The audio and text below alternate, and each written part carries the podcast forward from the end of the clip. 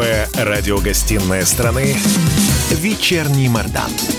Весь вечер с вами. Трехкратный обладатель премии «Медиа-менеджер», публицист Сергей Мордан.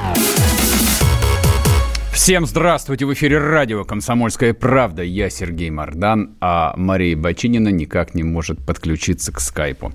Ну ладно, дожидаться не будем. О, Маша. Нет уж, нет уж, подождите. А, ну, представь, представьтесь. Добрый вечер, друзья. Мария Бачинина здесь. Хорошо. Расчет окончен. Да, прошу прощения, технические какие-то сбои были. Здравствуй, Сергей.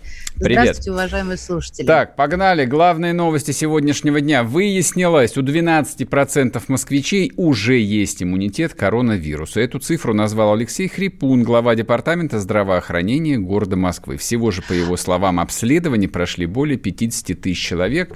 И это только начало. О чем говорит эта цифра?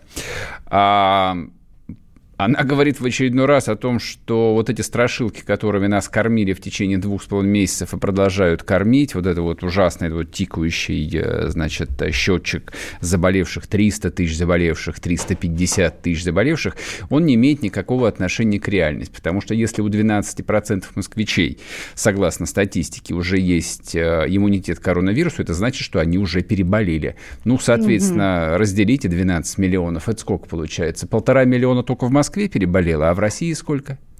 А в России и того больше, нет, получается наоборот, меньше. А у меня, знаешь, тоже есть свои 5 копеек, потому что вот эти 12%, они опираются на исследования, и они не так э, красивы, как вот эти 12%, потому что все же дело в антителах, которые образовываются, да, но, как выяснилось, всего 6% пациентов э, а, вырабатывают антитела, а у остальных э, исследуемых, там еще большая цифра, они вырабатываются в минимальном количестве. Ну, то есть не у всех образовывается и вырабатывается вырабатывается этот иммунитет. Потому что мы сейчас скажем, и люди начнут маски срывать, руки перестанут мыть. То есть это не повод э, не, люди, Нет, люди ничего не станут пока срывать. Я вообще про другое. Я про то, что вы уже перестаньте бояться, вот, перестаньте обращать внимание на весь этот информационный мусор, который вот э, в вас проникает со всех сторон, в том числе и с нашей помощью. Просто абстрагируйтесь. Вот цифры, которые знают ученые, знают правительство, знают, не знаю, специально обученные люди, они ничего не знают. Это так, это краешек, который. Ну как, э, я с тобой не соглашусь. Все-таки научные эксперименты, научные исследования, они считаются, считаются, да? да Их надо считать да, и брать в расчет. Да, исходим из того, что миллион человек в Москве уже переболели. Все, едем дальше. Остальные едем. тоже переболеют. Так, у нас э, номером два уголовное наказание за нарушение, за дорожно-транспортное происшествие. Кому будет грозить? Водителю без прав. И его ужесточают. В Госдуме уже ведется работа над законопроектом. А, грозятся нарушителю самоучки 15 лет лишения... Господи помилуй, 15 лет э, за то, что без прав и без, э, без умения должного сел за руль. Нет, Но 15 лет стороны... это не за то, что сел за руль, а то, что если ты без прав сел за руль и убил более одного человека. Да человека. Вот тогда да, пятнашка. Да. И, по-моему, это, это вполне нормально. Да, видишь, я согласна. Я согласна. Сегодня какая-то покладистая. Жалко, не расстреливают. Ну, началось в колхозе утро. Я скучала. Выходные без расстрела были совсем не выходными днями. Сергей, давай третий номер нашей ну программы. Ну и последняя новость, которая подогреет вашу социальную нетерпимость, а может быть даже и ненависть. Глава правительства России Михаил Мишустин попросил россиян не торопиться с туристическими поездками за рубеж, потому что эпидемиологическая ситуация в странах мира разная. Включите, дайте ему послушаем, что же он сказал-то, а? И я прошу наших граждан не торопиться. Да, в борьбе с э, распространением коронавируса достигнуты определенные успехи. Но мы помним, что коронавирусная инфекция была ввезена из-за границы. Поэтому мы считаем целесообразным воздержаться от туристических поездок за рубеж. За несколько дней отдыха можно заплатить слишком большую цену. Необходимо исключить даже малейшую возможность повторного завоза коронавирусной инфекции в Россию. Важно также сберечь свое здоровье, не подвергать опасности своих близких, а также избежать возможных трудностей с возвращением на родину, с чем внезапно столкнулись тысячи российских туристов этой весной. Рекомендую учитывать это при планировании путешествий. Лучше и безопаснее провести отпуск в своей стране. Я так понимаю... Мне вот интересно, на какие ага. шиши мы туда поехали? Не, не, я должны? Дел, делать не в этом. Мне кажется, что что-то затевается там наверху. По-моему, Мишустина пытаются, в общем, сделать мальчиком для битья. Озвучить такую вещь поручают тому, кого не жалко. Это то, ради чего советский народ развалил СССР. Он развалил его ради джинсов, жвачки и возможности, мифической причем, ездить за границу. И теперь вот начинаются какие-то регулярные вбросы. Сначала Захарова, типа оговорилась, вот, и типа она не это имела в виду, что прежде чем ехать за границу, человек должен погасить ипотечный кредит. Теперь Мишустин говорит, что все зло в Россию приходит из-за границы, включая коронавирус. Хорошо хоть не трипер. Это все зачем? Ну, то есть ты хочешь мы сказать, что, мы, сказать, сами, что... мы что, сами не разберем, что ли, ехать нам или Мы не задергиваем ехать? железный занавес, правильно, Сереж? Ну, я этого не исключаю на самом деле. Я Задерните этого... шторы, премьер-министр. Да, но только понимаешь, если они задернут шторы, то современные мобильные приложения, они же позволяют видеть, чьи самолеты и куда летают. И довольно важные люди, члены российского кабинета, а, и известные предприниматели как летали по всему миру, невзирая на карантины, так и летают. Вы с ними сначала разберитесь, товарищ Мишустин, а потом уже нам советуйте. Вечерний Мордан. Значит... А нас так переименовали, не, не, не глядя. Да, да. Какая прелесть. Какая Значит, прелесть. А, продолжим нашу контрэлитную повестку. Вот ну, это вы продолжите. Такое... Я-то буду на, на темной стороне силы. На какой? Ну, на а, ты, ты хочешь на стороне элиты остаться, что ли? Э, нет, нет, я на стороне нашего славного режиссера, нашего всего. Ну, не знаю, давай порассуждаем. А я... Нет, а я нет. А я на чьей стороне? На стороне а Поз... Поз... Познера, что ли, ты думаешь? Ты, с пулеметом выходишь и, не глядя, всех косишь, Нет, кладешь Никит буквально. Сергеевич э, достойнейший человек вот, Он руку. большой русский режиссер. Он представитель славной семьи, славной фамилии. Как можно себя, как вообще любой русский человек может не ассоциировать себя, ну, хоть в какой-то степени с Никитой Михалком? Я себе представить не могу. Тут же выбор очень простой. Ты либо за Михалкова, либо ты за Познера. Значит, в двух словах, о чем идет речь. А на позапрошлой неделе... А, у Никиты Сергеевича есть... Э, давно уже была такая программа под названием «Бесогон ТВ». Она выходила на России 24.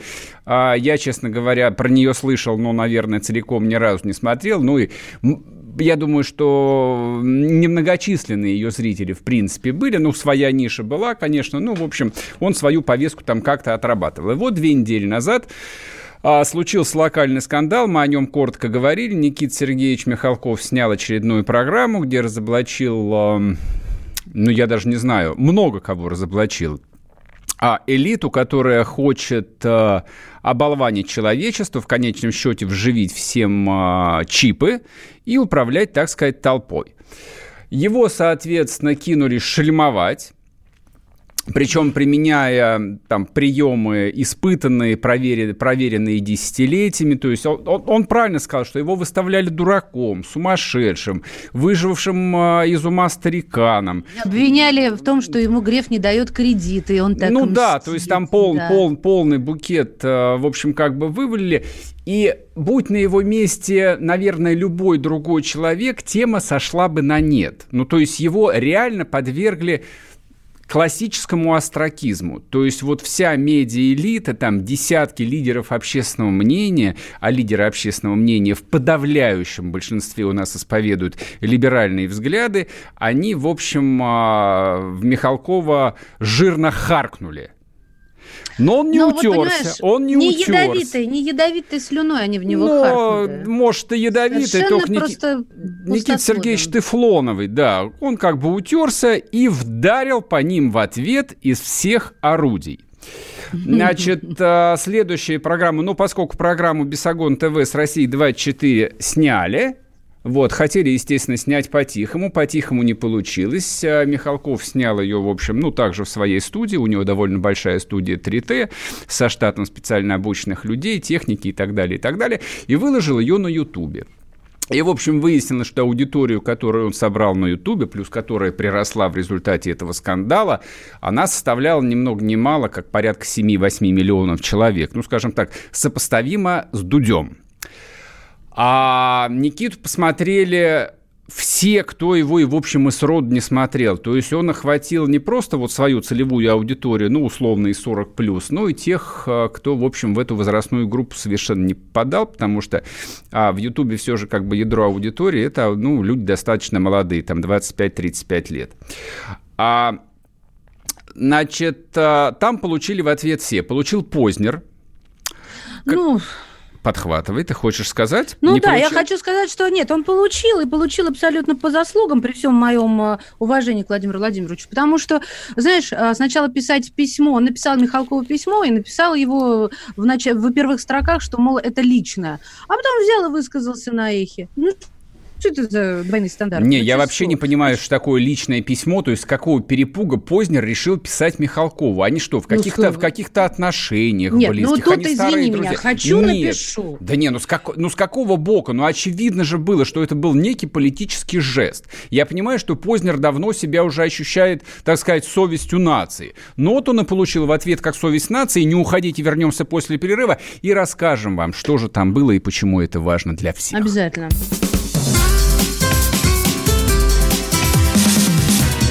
Первая радиогостинная страны «Вечерний Мордан». Доктор, она умирает. Спокойно.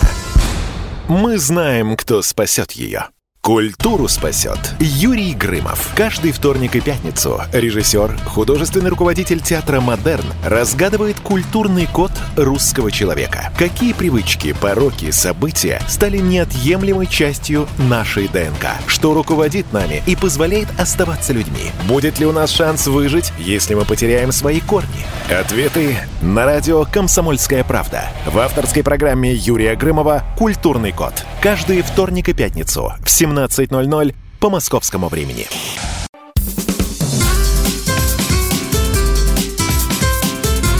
Первая радиогостинная страны «Вечерний Мордан». Весь вечер с вами. Трехкратный обладатель премии «Медиа-менеджер», публицист Сергей Мордан. И снова здравствуйте. В эфире радио «Комсомольская правда». Я Сергей Мордан.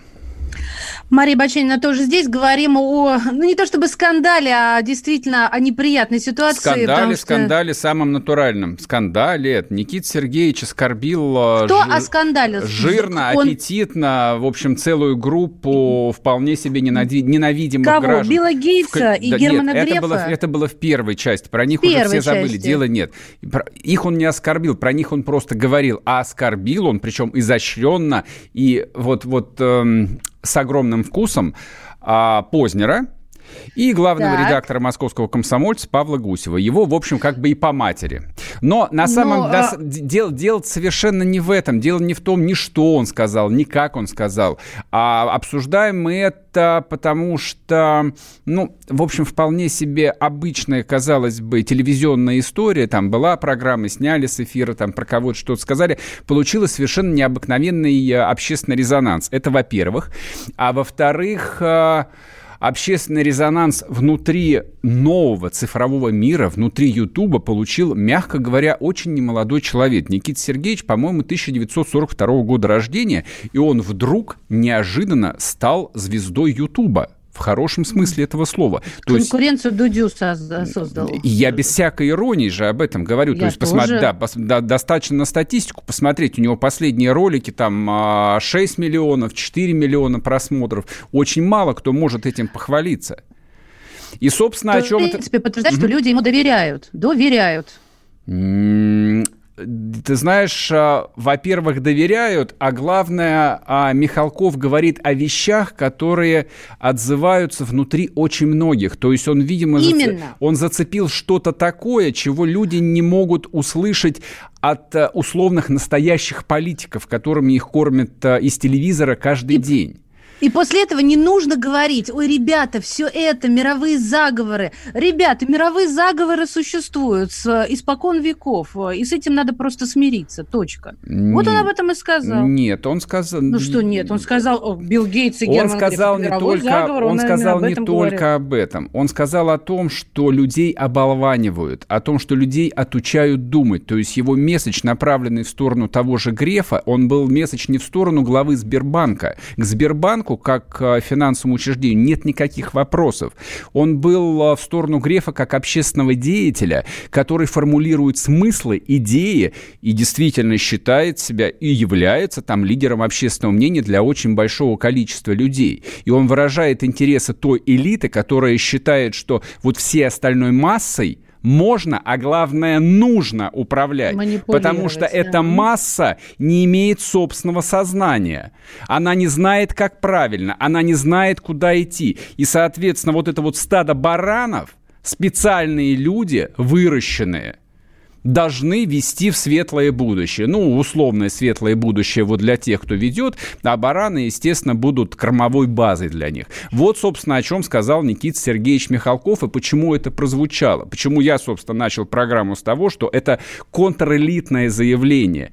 Потому что а Михалков а, просто обратил внимание всех на то, что и в России в том числе, и вообще во всем большом западном мире, частью которого мы являемся, не просто есть огромное социальное, там, материальное расслоение, это еще было бы полбеды, всегда были, есть и будут богатые и бедные, но есть а, а расширяющаяся просто пропасть между элитой, ну, как я говорю, там тысячи семей, которые владеют там, 90% российского богатства – и всеми остальными. И вот эти вот, э, в нашем случае, тысячи семей, они действительно считают, что они белая кость, голубая кровь, они стоят особняком, они право имеют, а мы тут все земляные черви.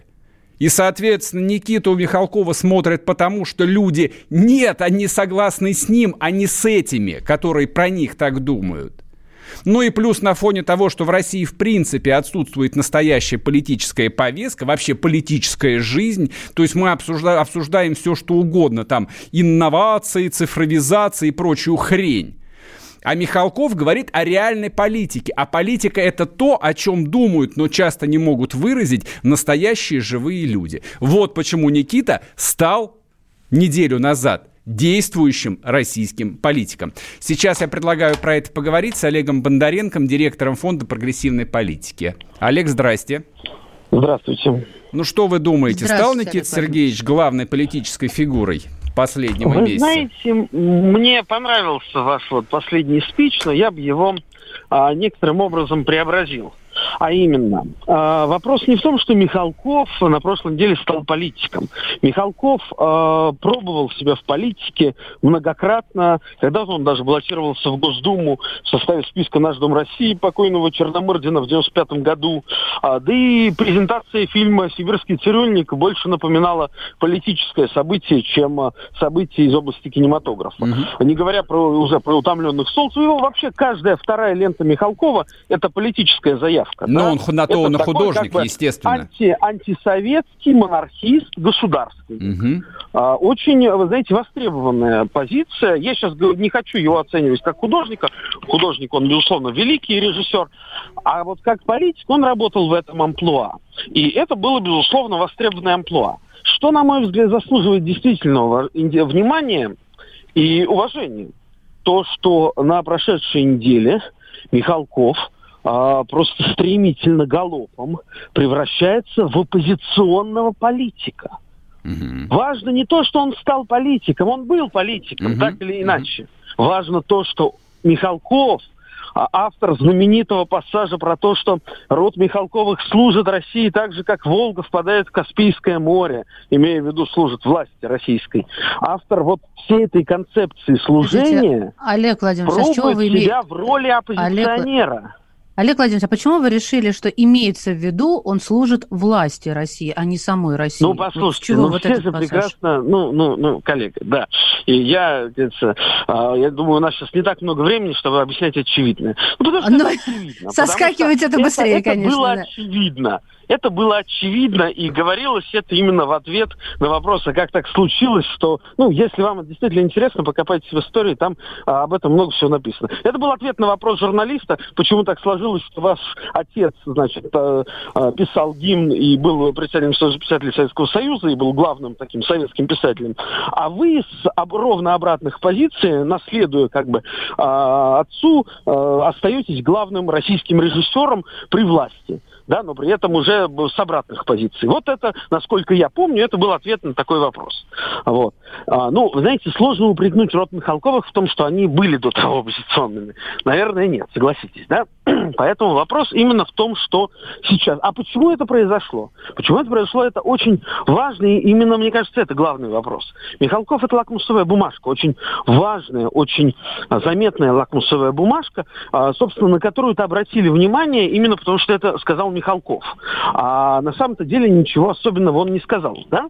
Но поскольку об этом сказал Михалков, это стало достоянием общественности, стало предметом для общественного, общественной дискуссии. Олег, итак, а, почему это важно? У нас очень мало времени. Да, случилось это ровно по той причине, что после 2018 года, последних президентских выборов, после окончания крымской повестки, повестки крымского консенсуса, а в стране а, полностью был нивелирован патриотический образ будущего – которые до того все-таки худо-бедно пытались создавать. Да? И пиком этого был 2014 год, русская весна, Крым наш и так далее, так далее, так далее.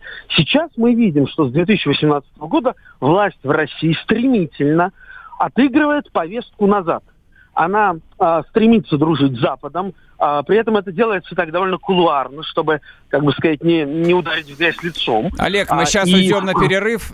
Идея ваша ясна, спасибо большое. В эфире был, был Олег Бондаренко, директор Фонда прогрессивной политики. Не уходите, не уходите, вернемся скоро.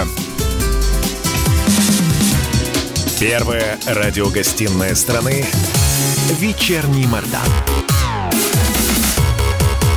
Остановлены чемпионаты Опустили трибуны. Закрываются спортивные клубы. Футболистам урезали зарплаты. Фанаты мусолят бытовые скандалы. Что будет с профессиональным спортом после пандемии? Радио «Комсомольская правда» представляет «Спорт без короны» с Константином Тереховым. Каждую неделю в прямом эфире первые лица большого спорта, звезды и представители власти. Слушайте по пятницам в 14.00 по Москве. Спорт без короны. На радио «Комсомольская правда».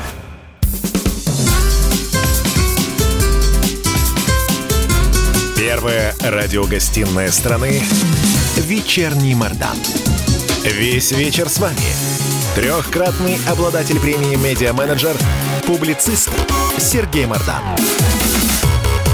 И снова здравствуйте. В эфире радио «Комсомольская правда». Я Сергей Мардан. Меня зовут Мария Бачинина. Добрый вечер, друзья. А вот смотрите еще про патриотизм и про детей. Все, как вы любите.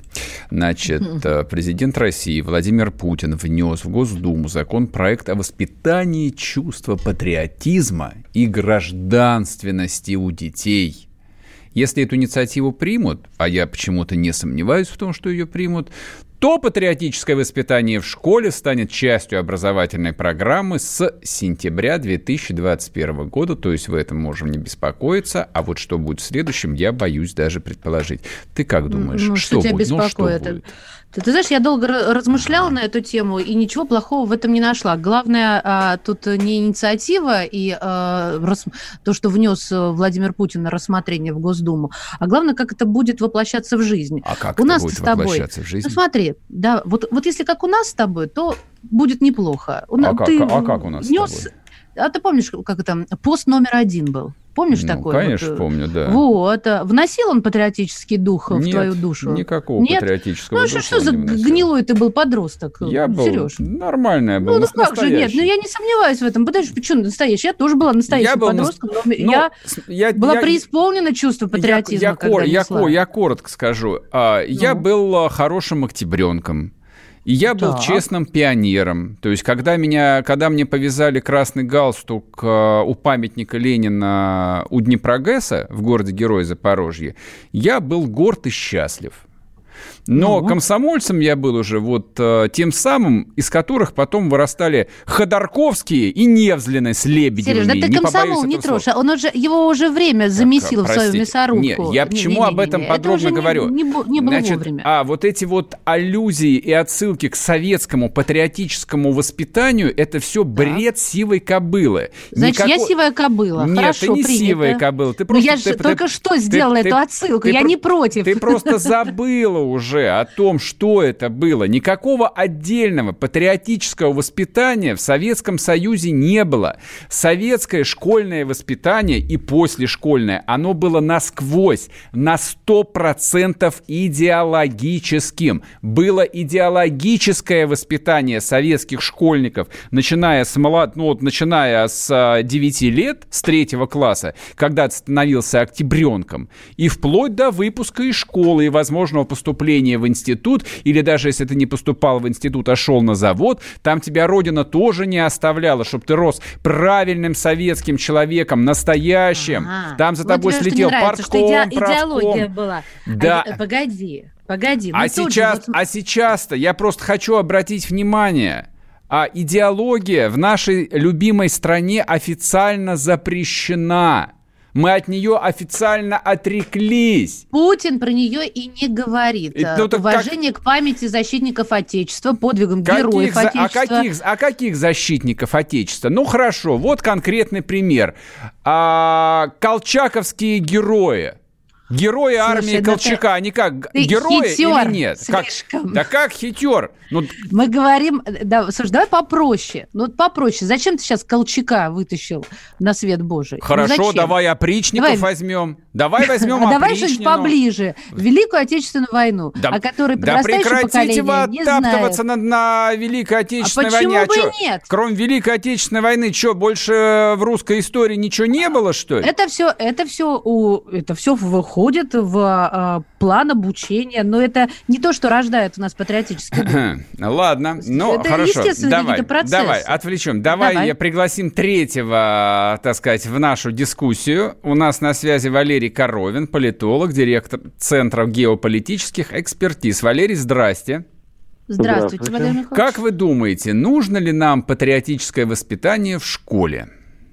Безусловно. Зачем? Патриотизм – это от патрио, патер, то есть э, представляет из себя комплекс наследия предков, мудрости предков, на которых развивалась и, собственно, становилась наша государственность, наше Отечество.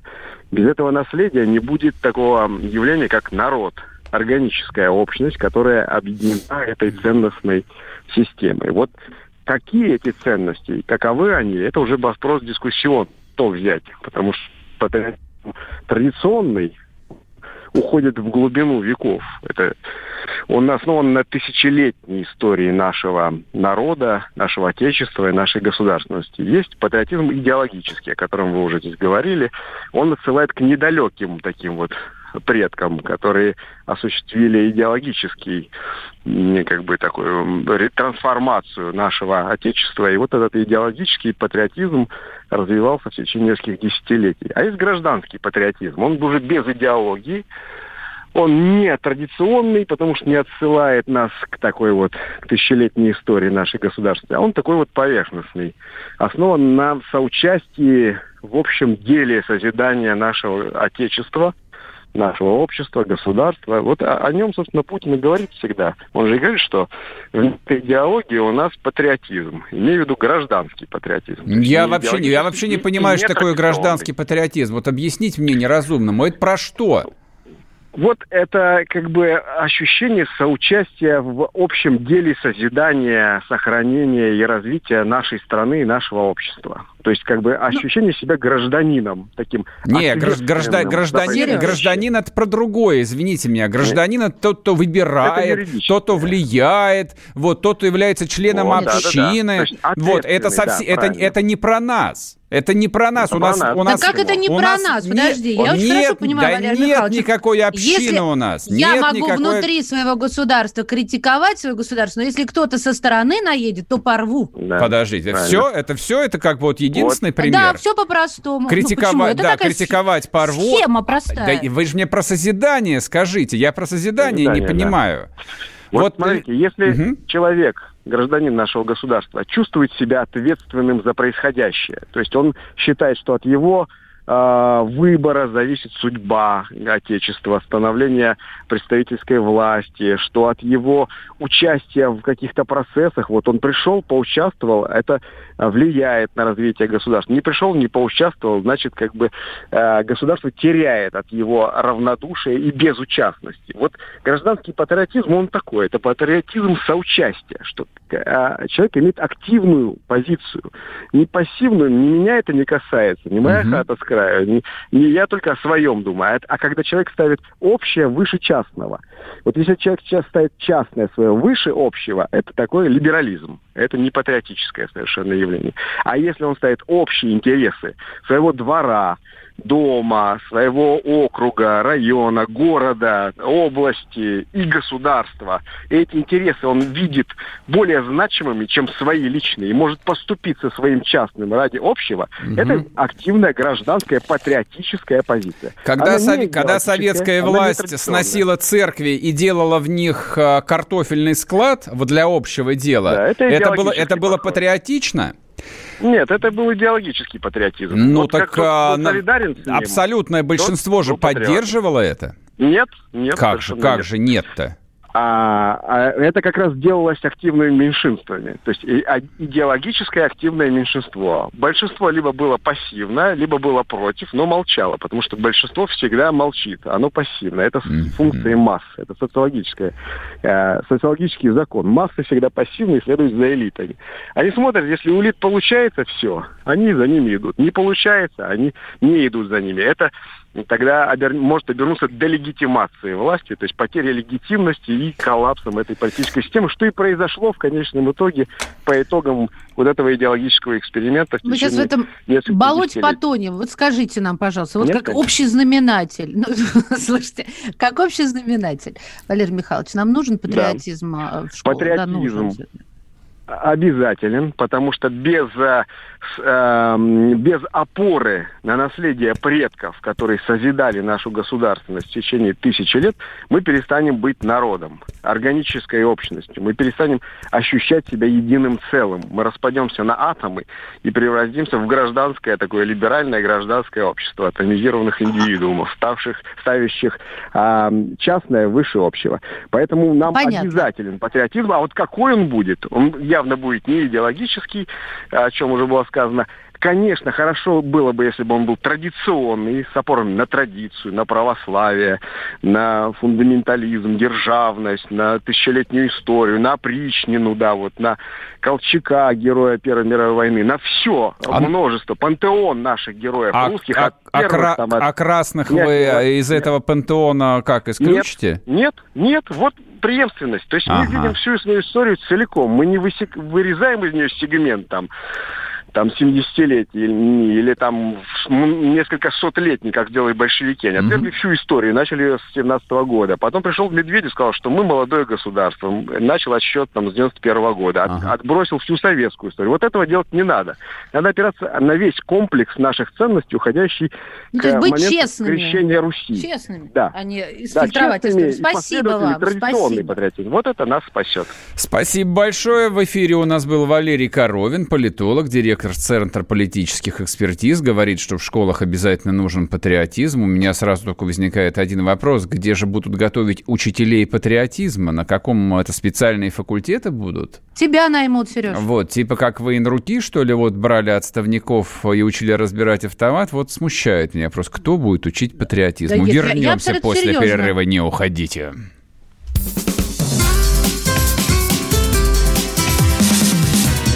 Первая радиогостинная страны «Вечерний Мордан». Роман Голованов, Олег Кашин, летописцы земли русской. Роман, вы разговариваете с дедом. Напоминаю я вам, у меня в жизни было, ну не все, но многое. На митинге российских либералов на Таймс-сквер в Нью-Йорке я тоже выступал. Ага. Вот такие тонкие шутки. Вот если бы мы с вами умели так шутить, наша передача была бы лучшим политическим стендапом России. Я там а познаком... вы говорите, мы не политический стендап. Походу, уже на, наша ниша. Вот. Кашин Голованов. Отдельная тема. На радио «Комсомольская правда». По будням в 9 вечера по московскому времени. Именно лоснящиеся от фуагра губы делаются символом лоялизма, а не выстраданная любовь к родной земле.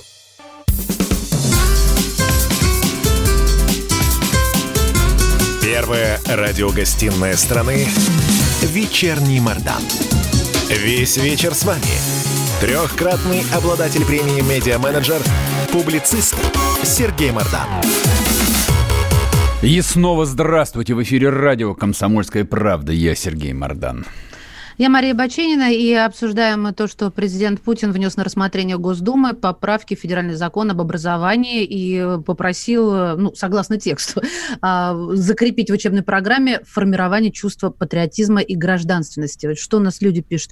Активная позиция вышел из дома, получил дубинкой по голове.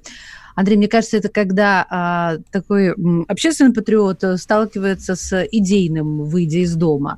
У нормальных людей патриотизм в генах и в крови по умолчанию, а у тех, у кого это понятие не знакомо, выродки и подонки. Сережа? люблю. Не, это, это близкая мне терминология про выродки и подонки. И мра... Я знала, где сделать да, паузу. Да, да, да, да, да. Представься, да. мразь. Вот, это моя любимая. А, да нет, слушай, мне кажется, что российская власть очень э, любит пиар. То есть вот а, она как этот пиар освоила еще в 90-е годы и поверила в его чудодейственную силу, то, что вот с помощью всевозможных манипуляций народ населению можно продать все, что угодно, пребывает в, этом, а, в этой э, странной уверенности. Пиар в конечном счете сводится к разного рода имитациям. То есть вот у нас политическая жизнь практически свелась к имитациям. У нас э, всевозможные политические институты важные превратились в имитацию. А, соответственно, идея обучать патриотизму в школе – это тоже из области имитации. Нет, объясни мне, пожалуйста, русским языком человеческим, почему ты так думаешь? Очень. Но ну, если это будет смотри, воплощение хорошо. нормальное, действительно не, нормальное не, человеческое, не бывает. пожалуйста. Что такое нормальное, ненормальное? Школ... Ну как? А, а, не будет идейности, не будет вот этих а, каких-то, я не знаю, а, про, а, тех людей, которые проталкивают свою идейность, вот как я сказала, так и нужно. Я не понимаю, вот что такое. Все... Я, не, я вообще не понимаю, что такое идейность. Но вот смотри, там про советскую школу я, в общем, сказал, повторяться не это буду. Это про власть, Совет, а не про советская, советская школа, советская советская школа была идеологичной. И, соответственно, воспитание в советской школе, оно было часто очень неплохим. Тем не менее, оно выстраивалось именно вот в концепции строить нового советского человека для нового общества. Соответственно, там а, вот то, что говорил Коровин, если обратиться, ну, не к мифической там тысячелетней истории, а, скажем так, к дореволюционной э, истории и к дореволюционному школьному образованию и воспитанию, то оно было оно строилось на религиозном фундаменте. И, соответственно, верность царю, династии было неотъемлемой частью этого религиозного мировоззрения и идеологии, которая на этом мировоззрении в конечном да. счете и строилась. Самодержавие, народность там, и все остальное. Да, верность, верность корон, короне, верность э, государю-императору.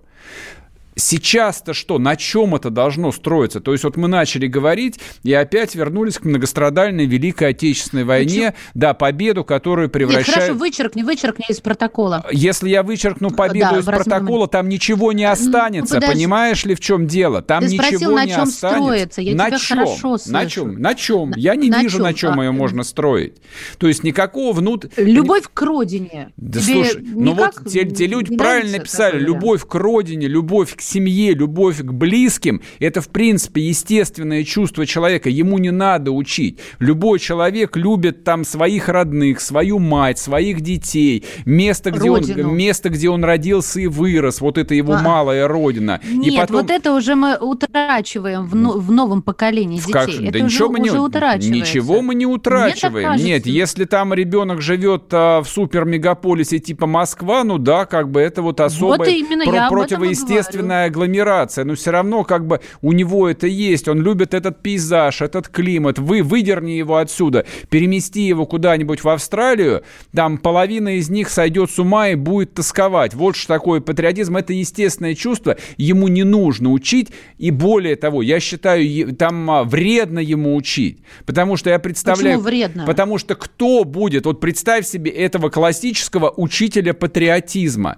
представь себе, какого рода а, программу обучения патриотизму может составить а, Российское Министерство образования и, соответственно, региональные департаменты. У меня уже сейчас скулы сводят. У меня уже шерсть, От и у шерсть меня дыбом по всему телу на, на встает. Спине, да? То есть это же Я будет, поняла. это будет такая рвота, что результатом... Но ты же вычеркиваешь предложение, что нормально это воплощать. Нет, ничего нормального не может быть. Есть точные науки, есть гуманитарные науки, где все гораздо хуже, где там э, очень много зависит от преподавателя и от его личности.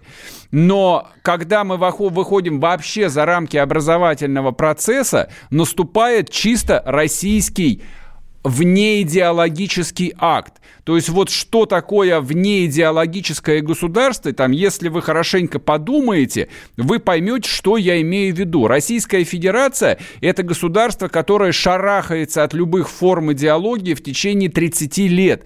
Просто вот как черт ладана боится. На мой взгляд, боится по одной простой причине. Нужно остановиться, подумать и сформулировать, ради чего все это. Патриотизм никакой идеологии быть не может, потому что там какая-нибудь э, коррумпированная сволочь, которая на Панамеру 9 мая привязывает георгиевскую ленточку на Рублевке, он тоже любит родину, у него тоже там дед или прадед погиб на войне. Это что, меня, меня что-то с ним объединяет, ты хочешь сказать? Нет! У нас ничего общего нет. У меня ничего общего с полковником Захарченко быть не может, хотя он, скорее всего, патриот и, скорее всего, тоже повязывал георгиевскую ленточку 9 мая. Этого мало для того, чтобы быть вместе, для того, чтобы быть заодно. Это вообще а что ничего нужно тогда, не чтобы значит. быть вместе? При том, что ты передергиваешь, конечно. Ну ладно. Что нужно для того, чтобы быть вместе? Так нуж, нужна государственная идеология. Государство, страна должна формулировать, ради чего она существует. Ради чего все эти люди живут в рамках именно вот этих вот государственных границ. Почему здесь должно быть по кайфу жить? Почему сюда должны стремиться все? И тут не нужно себя обманывать. Сюда стремятся там а, люди из нищей Киргизии, из нищего Узбекистана, потому что там еще хуже. Но сюда не едут люди из Европы, даже из Восточной. Даже украинцы сюда уже не едут. Потому что мы не формулируем, потому что, что ли? А, потому что А, мы живем плохо и бедно, и Б, мы сами не знаем, ради чего все это. Мы ничего не строим на самом деле. Мы живем одним днем. И мы все, каждый по отдельности, а самое главное, те самые тысячи семей, которым принадлежит 90% национального богатства, точно так же живут одним днем.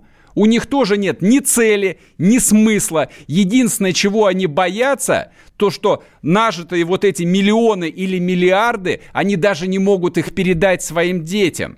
Точнее, они предполагают, что передача может не состояться. Друзья мои, берегите себя. Вернемся завтра. Вернемся. Пока. Проект «Не фантастика». На радио «Комсомольская правда». Известные визионеры, писатели, бизнесмены, политики обсуждают, каким стал мир в эпоху коронавируса. А самое главное, что нас ждет дальше? Завтра, через год или даже десятилетие – Участвуют фантаст Сергей Лукьяненко и предприниматель, блогер, герой списка Forbes Игорь Рыбаков. Ведущий Владимир Торин. Не фантастика. Программа о будущем, в котором теперь возможно все. Слушайте по понедельникам и пятницам в 16.00 по московскому времени.